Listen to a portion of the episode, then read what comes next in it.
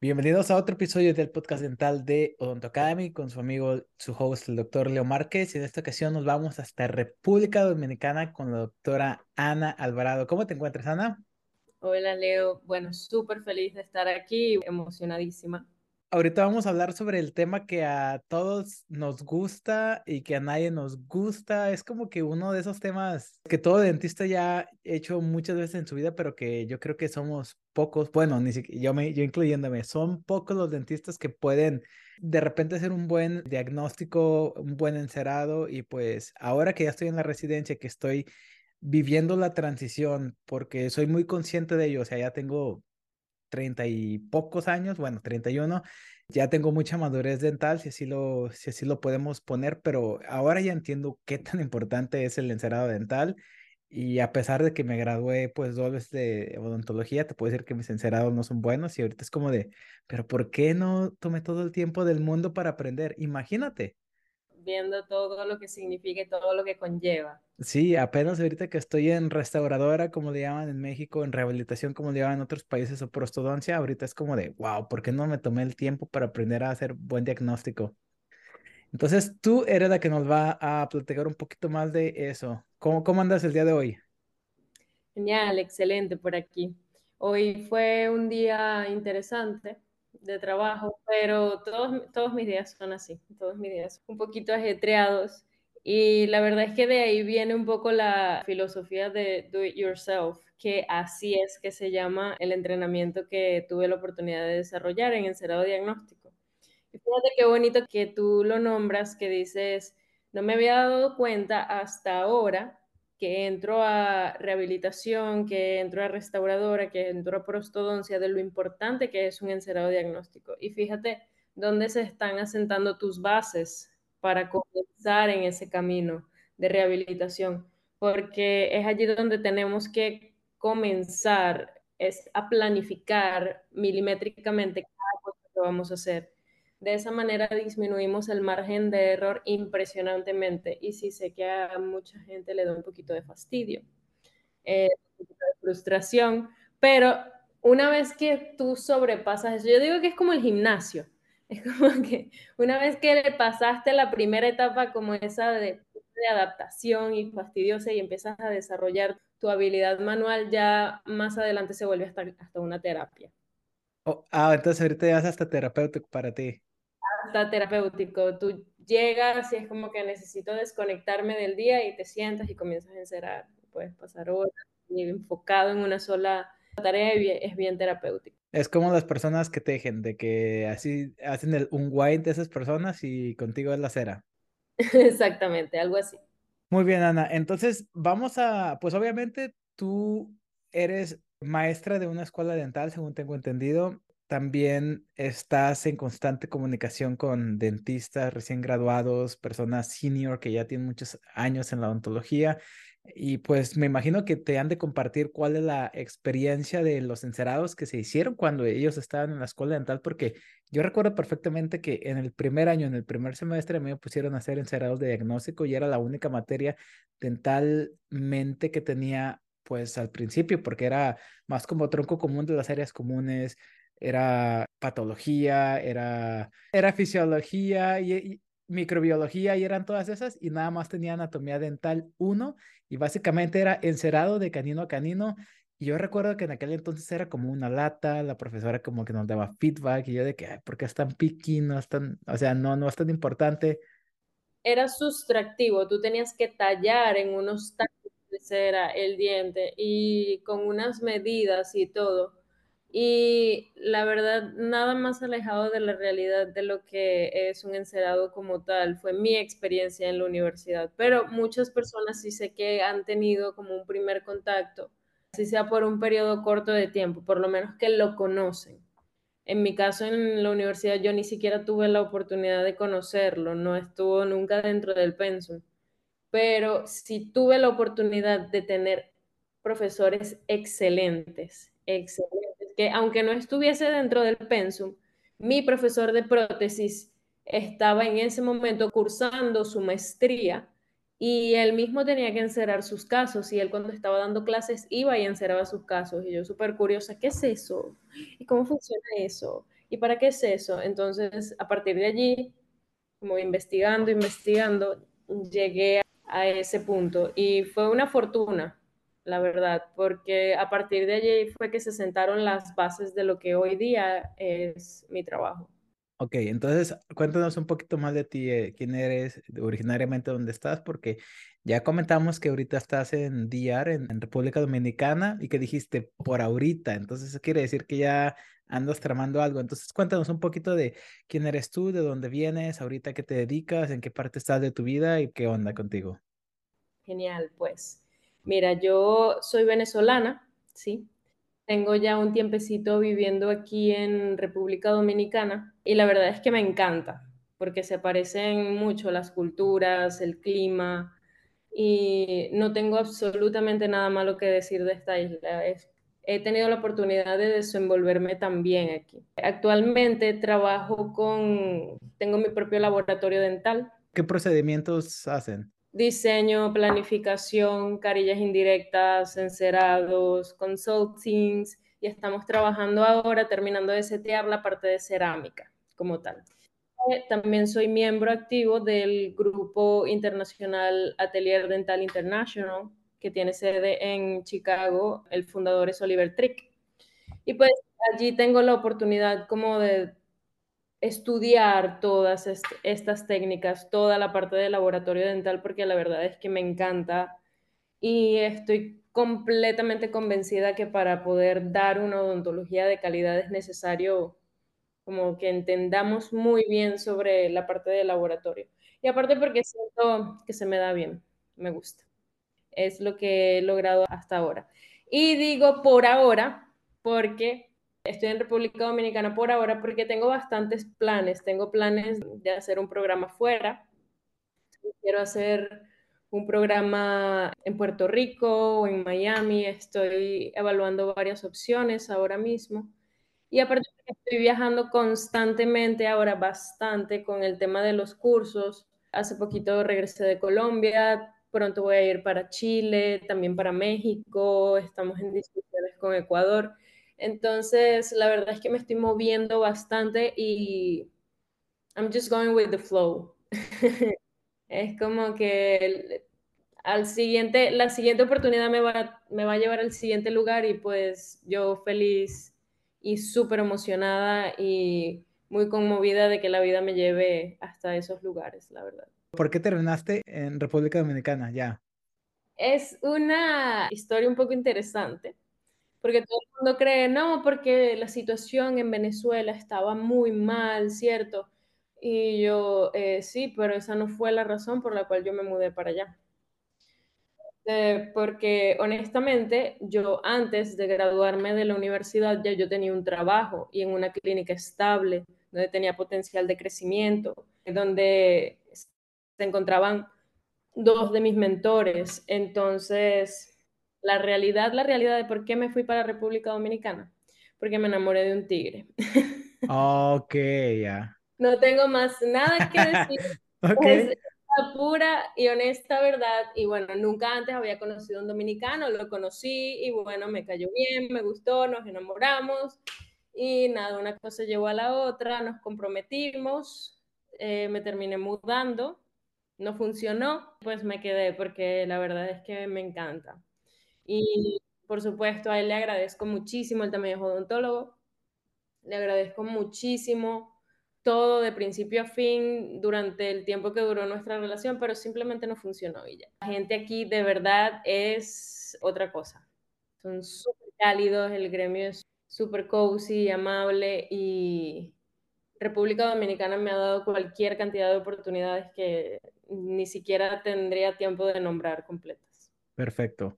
Oye, cuéntame un poquito cómo fue que tú le hiciste para enfocarte en el área dental en la que estás pues enfocada, porque de cierta manera yo soy un creyente de que no existe el superdentista que haga todo bueno, o sea, tú no puedes hacer una buena endodoncia en un molar y al mismo tiempo no te vas a aventar las preparaciones en los anteriores que son como si fueras el Da Vinci de las preparaciones, o sea, yo, yo siento que las personas tienen que ser como muy nicho ¿Y cómo fue que tú llegaste a este nicho? O sea, ya cuando estabas en la escuela dental, cómo fue que te empezaste a enfocar en el área de la estética, en el área de todo este encerado, pues en lo exquisito y en lo manual que es todo esto de tú misma estar encerando y estar planificando lo que estás entregando al paciente. Bueno, mira, fue una combinación de varias cosas, la verdad. Tú sabes que desde que tú entras a la facultad, tú ya sientes cierta afición por cierto camino, ciertas materias. Y a mí se me daba muy bien la parte de restauradora desde un principio, detallado de, en anatomía de restauradora. Y la verdad es que los profesores que yo tuve en el momento supieron canalizar muy bien esas habilidades y no hacer para nada miserable las clases o las clínicas, lo que hacía que yo lo disfrutara muchísimo. Cosa que no me pasaba quizás con periodoncia o con endodoncia o con patología. Para mí era este, algo súper divertido, es mira lo que hice hoy, mira lo que pude tallar, mira la restauración tan bonita que hice en un paciente y los pacientes están felices contigo porque les resolvió su problema. En cambio, cuando era una cirugía, cuando era una endodoncia, todo el mundo tenía ansiedad, nadie quería estar ahí, era como que yo no, eh, yo comencé a notar esas cosas y desde muy temprano identifiqué que era lo que me gustaba. Creo que estaba como en segundo año de la carrera. Y en ese momento pues tuve la oportunidad de ver una conferencia de mi mentora, que es la doctora Nuria Otero, fue mi primera mentora y este, yo quedé enamorada. la conferencia de ella fue sobre este, planificación para un diseño de sonrisa y fue increíble para mí en ese momento. Yo tenía que un año y medio, dos años apenas en la facultad. Y luego de allí, básicamente le pedí una oportunidad de que me dejara hacerle shadowing, asistirle, y en tercer año, tercer o cuarto año de mi carrera, tuve la oportunidad de entrar ya ahí dentro, ella tenía un sistema bien interesante, una clínica bastante grande, muy bien organizada, donde aprendí muchísimas cosas y aparte, te digo, era tener las personas correctas en el momento correcto y esa sed de aprendizaje que tienes en ese momento, como de desarrollar ese potencial que te gusta, por lo menos era lo que yo sentía en el momento. Había una doctora que trabajaba los encerados ahí en la clínica y cada vez que yo tenía un momento libre, como yo lo había visto con mi profesor en clases, yo me ponía a preguntarle muchas cosas a ella. Y me pareció interesante, pues de la nada me puse a practicar y pedía correcciones y me daban libros y pedía correcciones y me daban otro artículo y pedía correcciones y así estuve como tres, cuatro años aproximadamente, hasta que logré un nivel, digamos, aceptable en cuanto a encerado y morfología, pero fueron muchos años de pela con la cera. Hasta que, bueno, logré desarrollar un paso a paso, de establecerlo, de hacerlo eh, más eficiente. Es lo que hoy en día es Do Yourself, que es algo más simplificado, más eficaz para que las personas lo puedan eh, aprender de manera simple y aplicarlo y no tenga que durar años con esa curva de aprendizaje de lo que conlleva aprender en cerado diagnóstico. A ver, ahora sí, entonces, full, explícame lo de do it yourself, porque mucha gente que nos está escuchando a lo mejor dice, ah, no tengo idea de lo que está hablando, o a lo mejor hay gente que no se ha metido a tu página de internet, porque ya cuando se meten a tu página de internet, así como que, ajá, tiene mucho sentido, pero para las personas que de repente no están familiarizadas con la página de internet, con tu curso o inclusive contigo misma, explícanos un poquito más eso. Bueno, Do Yourself trata básicamente de hacer tú mismo como odontólogo tus planificaciones y tus encerados diagnósticos. Sobre todo cuando vas a trabajar casos de resina compuesta directa. ¿Por qué? Porque eso te pone directamente en ventaja antes de comenzar a trabajar el caso. Sabes dónde tienes que agregar más volumen, cuánto tienes que agregar, en qué posición está, cuáles son los desafíos, cuáles son las partes fáciles del caso. Toda esa información la tienes en el momento en que estás realizando el encerado diagnóstico, bien sea análogo o bien sea digital, ¿ok? Y es muy beneficioso, además, para poder observar a detalle todo lo que necesitas mejorar en la boca de tu paciente. Entonces, también es una herramienta increíble para desarrollar tus habilidades manuales, es una herramienta para incluso de terapia. Entonces, como odontólogos, Do Yourself se encarga de empoderarlos para que ellos puedan aprender de manera fácil eh, estructurada y sencilla, una técnica para encerados para restauraciones estéticas, más enfocada hacia los odontólogos. Sin embargo, también he tenido la oportunidad de que en mi curso participen algunos técnicos dentales que quieren, digamos, afianzar un poco más la parte de anatomía a nivel de estética. Ya es un estudio, digamos, un análisis un poco más profundo de lo que es la sonrisa del paciente. Ok. Oye, y ahorita mencionaste algo bien importante, mencionaste que encerados analógicos y encerados digitales. Ya viene toda la tecnología, ya recordamos que hace seis o siete años la gente que tenía escáneres lo ponía en redes sociales y era como de, oh my God, ¿ya viste qué es eso? Y así como que todos los pacientes como de, wow. Y ya ahorita un paciente que es joven ya como que es el mínimo estándar y ya es lo que espera.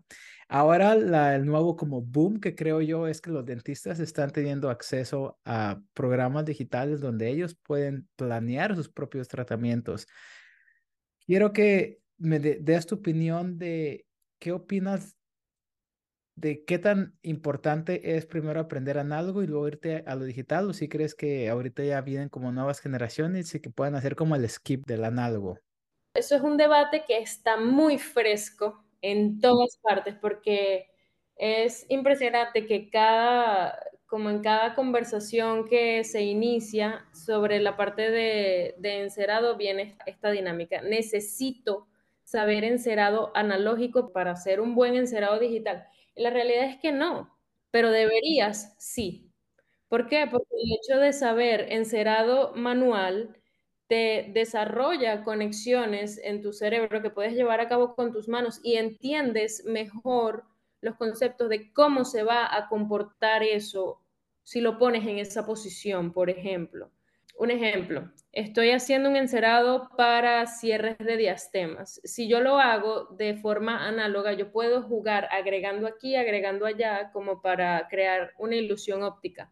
En la parte digital, te ponen una biblioteca ya preestablecida, quizás para no hacerte pensar tanto. Y ahí está el, lo tricky del asunto, porque tú puedes quedarte simplemente con eso o de verdad ver si esa biblioteca que tú le estás aplicando a ese paciente va para la estructura dental de ese paciente inicial, tiene alguna relación con la cara del paciente y muchas cosas más que tienes que, idealmente deberías saber que están dentro de la parte análoga para poder tener un buen criterio y hacer un buen diseño digital. Ojo, el encerado digital es una herramienta maravillosa, pero nos puede jugar muy mal si la tomamos a la ligera, así como que si dejamos que el software tome todas las decisiones por nosotros. No necesariamente va a quedar bien, ¿ok? tenemos que tener criterio al momento de hacerlo. Ok, perfecto. me imagino que sí conoces al doctor Edward McLaren y al doctor Apa. Claro, por supuesto. Una vez estaba escuchando, no me acuerdo si era como un live o un Zoom, pero estaban como discutiendo y McLaren le pregunta a Apa, oye, Apa, ¿qué opinas ahorita de toda la tecnología? Tú que tienes a tus maestros ceramistas allí en in-house. y le dice, pues está bien, hace que el dentista mediocre llegue al 90% del resultado, pero de ahí no, de ahí ya no pasan porque ocupan como el mastering del maestro clinician que le esté dando como imperfecciones perfectas a cada boca y las individualice de esa manera porque de, otra manera va a ser como el copy and paste. Entonces yo creo que más o menos de esa manera, porque te cuento un poquito, estábamos haciendo como un lab bootcamp de, por los primeros dos meses y yo nunca había entendido los line angles. ¿Cómo se llaman? ¿Cómo se dicen line angles en español? De transición. Las líneas eh, de transición. Y aún, aún todavía no, no te las aprendo porque el que nos está enseñando es es como un top de la prostodoncia que tiene como 50 años de experiencia y nos dice, the line angles, man, you don't see it. You have to see the line angles, man. Eso es lo que nos dice el señor. La clase mía. Exactamente. Así. Sí, porque tienes que educarte el ojo y precisamente la otra vez también estaba comparando contra un dentista pues que no, no hacen cerrados y no se entrenan esto y me di cuenta como de, wow, mis ojos ya son un poquito más entrenados que la de las personas que no prestan tanta atención. El encerado entrena tus ojos, te da la capacidad de ver más allá, de dar ese, como esos detalles extra. Ahí es donde precisamente está la estética. Perfecto. Entonces ya vamos a suponer que alguien que nos está escuchando dice, ok, Ana, te la compro. si tengo que ponerme las pilas, ya lo quiero hacer. De repente tengo mis pecatomas por ahí guardados, tengo wax ahí guardado.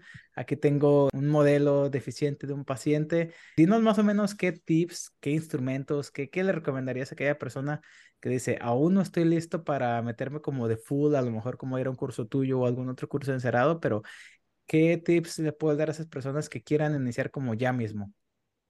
Ok, bueno. Mira, el tip número uno diría yo es que veas fotos online de dientes naturales. Naturales. Eso es importante. Dientes naturales. Observar la anatomía y que esté señalada para que puedas identificar cada uno de los elementos que lo componen, porque ese es el primer paso. Crear visibilidad en lo invisible, porque si no lo conoces es como si no estuviese allí. Necesitas conocerlo, necesitas saber cuáles son las características como más predominantes de cada uno de los dientes, primero. Segundo, ya que tienes esa información en tu cabeza, puedes comenzar a crear un mapa.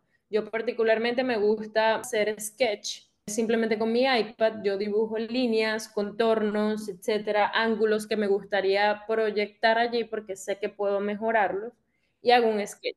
Voy preparada para mi encerado y lo puedo hacer más rápido. No estoy adivinando mientras estoy haciendo el encerado. Luego, cuando voy a hacer el encerado. ¿En el iPad qué utilizas? ¿El Procreate? No, utilizo mi Apple Pen y la aplicación de fotos del iPad, no más. Ok, no más. Perfecto. No, súper sencillito.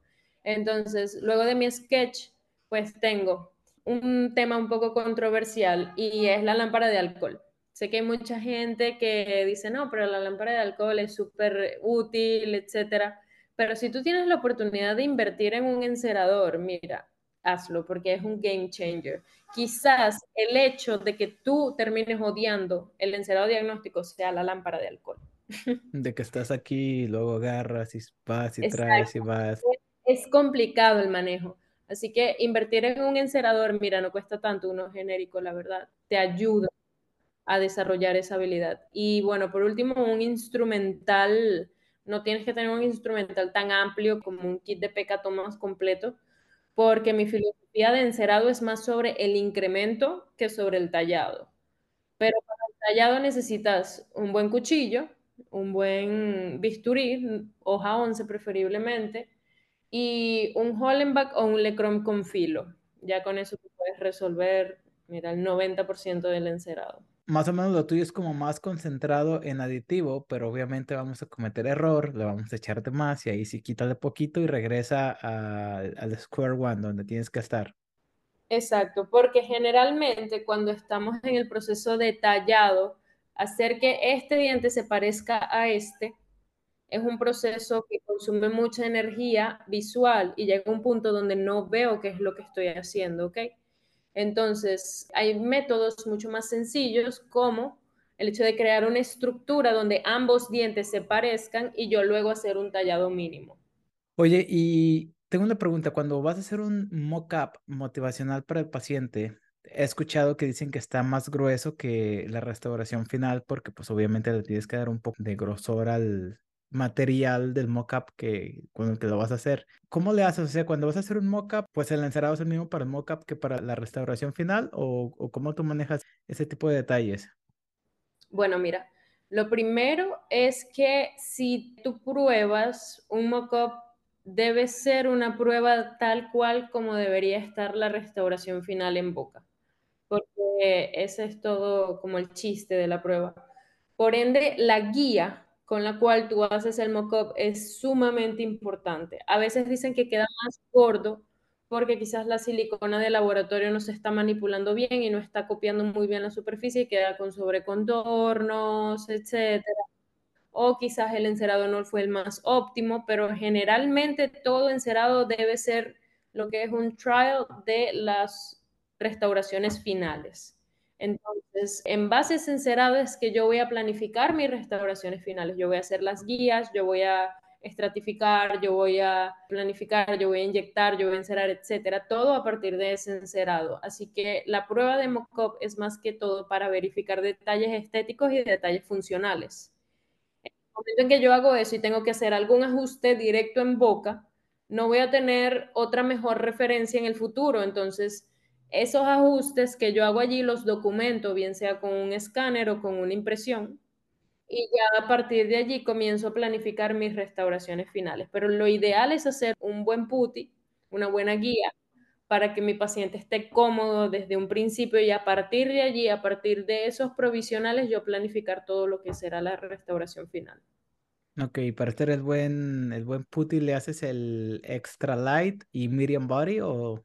Exactamente. Un regular body primero y luego un extra light. Para todos los detalles.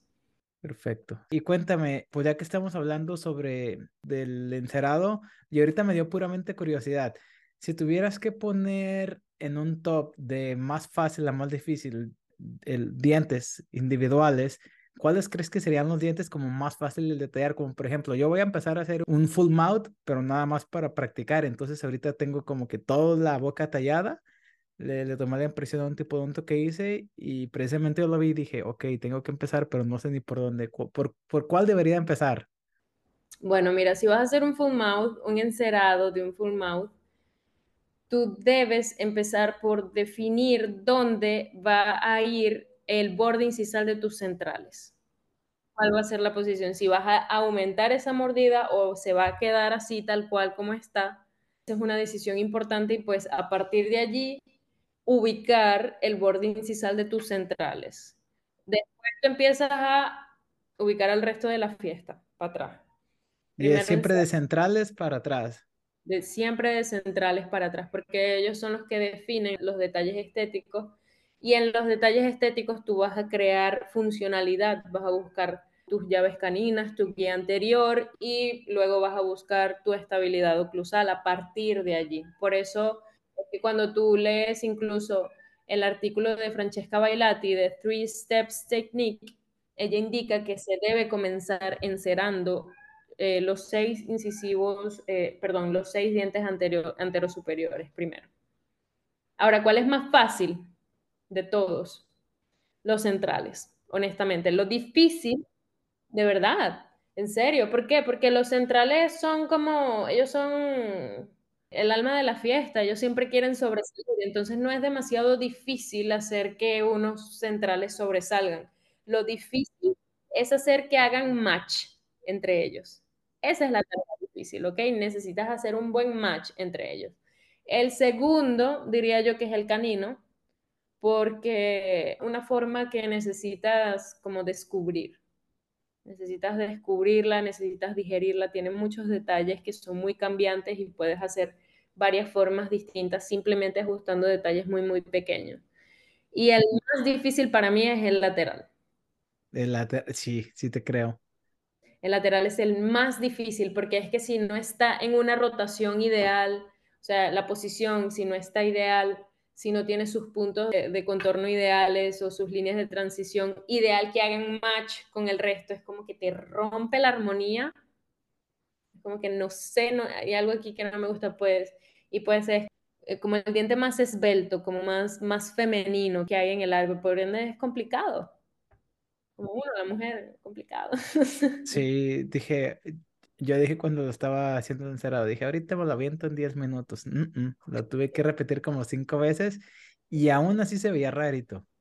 Yo digo que es uno de los dientes más difíciles, porque es también descubrir qué es lo que funciona, qué es lo que funciona para ti allí en ese, cómo lo quieres personalizar. Entonces son varios detalles de los que tienes que estar pendiente. Oye, y ahorita como, por ejemplo, tú que ya pues ya le pusiste las 10.000 horas de, de, práctica y ya te puedes considerar que ya estás como en el, en el mastery, de que ya, ya le sabes. Bueno, creo que me falta todavía, pero ok. Por ahí vas. Acabas de decir algo importante de personalización de cada diente, como por ejemplo, si tú me das una arcada completa para encerrar, obviamente yo la voy a meter imperfecciones no deseadas, de que yo pienso que está bien, pero no va a estar bien, pero las imperfecciones es natural y al final de cuentas estamos buscando naturalidad. Tú que ya puedes detectar esas imperfecciones, ¿en qué te basas para tratar de personalizar cada sonrisa? Porque nada más en la escuela te dicen, en los dentures, en las dentaduras, de que nada más tienes que seleccionar el tamaño y la forma y el color y ya. Pero pues obviamente cuando estás encerando tienes un sinfín de posibilidades más que le puedes meter a la personalización. ¿Cómo tú tomas esa decisión de qué sí o qué no ponerle? Bueno, mira, al final los parámetros son los mismos. Los elementos que tienes que mejorar y que tienes que ver siempre son los mismos. Es como una receta de cocina. La personalización viene siendo como ese sazón, como esa individualización, esas imperfecciones que lo hagan más natural y más real. Y en esa parte, por ejemplo, a mí me gusta mucho tomar en cuenta la estructura inicial del diente de mi paciente. ¿Ok? Tomar en cuenta si mi paciente tiene un diente rectangular, mi paciente tiene un diente ovalado, triangular, la longitud que tiene y buscar mejorar a partir de allí. No cambiar demasiado, porque digamos que el público, el cual ahora está, le quiere hacerse tratamientos estéticos, está entre los 20 a los 40 años, ¿cierto? Ya ha pasado una buena cantidad de tiempo con esos dientes en su boca, ¿ok? A menos de que sea una persona con un trastorno corporal dismórfico que quiera cambiar su apariencia dental por completo, la mayoría de los pacientes siempre quieren mejorar considerablemente, pero sin que se note demasiado. Entonces, seguir la misma estructura dental de tu paciente te da mucha información.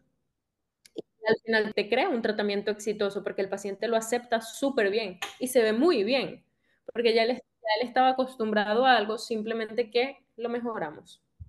Eso diría yo que es como el secreto allí, porque hablando de visajismo, que la cara redonda va con esta forma, esta cara va con esta cara, es como que darle al paciente como esa parte de él, que es de él, pero mejorada. Y ahí también funciona cuando te encuentras a pacientes ya geriátricos, 40, 50, que ya tienen como los bordes incisales que ya están pues desgastados, de que te traigan de repente una foto, ¿no? Como para ver cómo era esa dentadura o esos, esos dientes cuando eran jóvenes. Bueno, mira, en esa parte, esa parte la trabajo bastante con el provisional. Por ejemplo, cuando llegan pacientes que son muy mayores, que son cambios de coronas, por ejemplo, un caso que hice hace poco, una repetición de una, una paciente que siempre tenía una sobremordida, ¿ok? Y ella siempre quiso los dientes más pequeños. Entonces tenía unas que eran muy grandes y ella me decía, pero es que yo quiero mis dientes pequeños y como así, como así, mira, así. y yo, tú me entiendes, como así. Como todo plano. Sí, yo le entiendo, tranquila, yo le entiendo. Entonces yo le digo, ok, yo puedo trabajar en base a lo que usted quiere, porque ya yo me estoy haciendo un plano en la cabeza, ¿verdad? Yo puedo trabajar en base a lo que usted quiere y yo voy a hacer una primera propuesta. Yo pongo unos provisionales y de ahí no nos vamos hasta que usted salga feliz.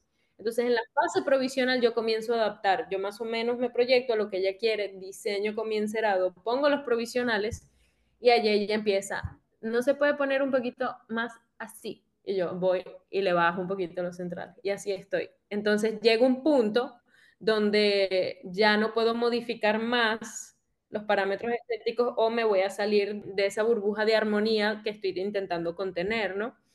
Entonces le comienzo a explicar esto es así por esta razón, necesito que esto esté así por esta razón y tal, tal, Entonces ella acepta y llegamos a un punto medio. El diseño. Un happy medium. E, exacto. Y ahí ella está feliz. Por supuesto, ya cuando ven los definitivos dicen, pero por supuesto, claro, porque se están viendo como un plástico provisional, tienen sus dudas, pero generalmente cuando tú escuchas al paciente, sobre todo cuando viene, cuando es un retratamiento, es sumamente importante escucharlos para poder modificar y planificar en base a lo que ellos quieren. Porque no quieren sorpresas. La mayoría dicen, me lo pegaron y no estaba contento. Ok. Tú se has puesto tus límites, como decirle a un paciente, sabes que ya de aquí cambiarle más, yo ya no lo hago porque no me gustaría entregarte eso, porque al final de cuentas dicen, al paciente entrega de lo que ellos quieren. Claro, pero al paciente a veces hay que educarlo también un poco. Educación del paciente. Sí, me, ha, sí me ha pasado y este, la verdad es que trato de educarlos, de explicar el por qué, pero generalmente todo eso lo hago antes de llegar a la fase final porque yo trato de que si estoy en una fase provisional, estoy en una prueba de mock que esa prueba sea lo más fiel posible para mis restauraciones definitivas. Por lo menos, no que se acerque un 100%, pero por lo menos un 95%. Ese es siempre mi goal. Perfecto, entendido. Estuvo bien interesante todo lo que nos acabas de contar, Ana, y pues muchas gracias por traernos tu expertise, por traernos pues todos los consejos que, que nos acabas de dar. Y espero que este episodio haya creado un poco de awareness sobre qué tan importante es el encerado dental y sobre qué tanto se va a beneficiar el odontólogo, el clínico, especialmente para poder entregar un poco más de estética en cada caso y pues mejorar poco a poco. Muchísimas gracias por tu tiempo. Buenísimo, muchísimas gracias a ti por la invitación, de verdad la pasé increíble. Perfecto, entonces ahí lo tienen amigos, la doctora Ana desde República Dominicana y pues como ya vieron a través de este episodio, pues, pues salieron sus redes sociales, vayan a seguirla porque de repente ponen tips sobre las cosas que puede hacer con el encerado, cómo hacerle y también ahí aprendí una que otra cosita sobre cómo hacerle con el iPad y pues vayan, vayan a seguirla. Doctora, muchísimas gracias y pues muchísimas gracias por tu tiempo. Nos vemos en el próximo episodio. Pues nos vemos pronto. Bye. Nos vemos. Bye.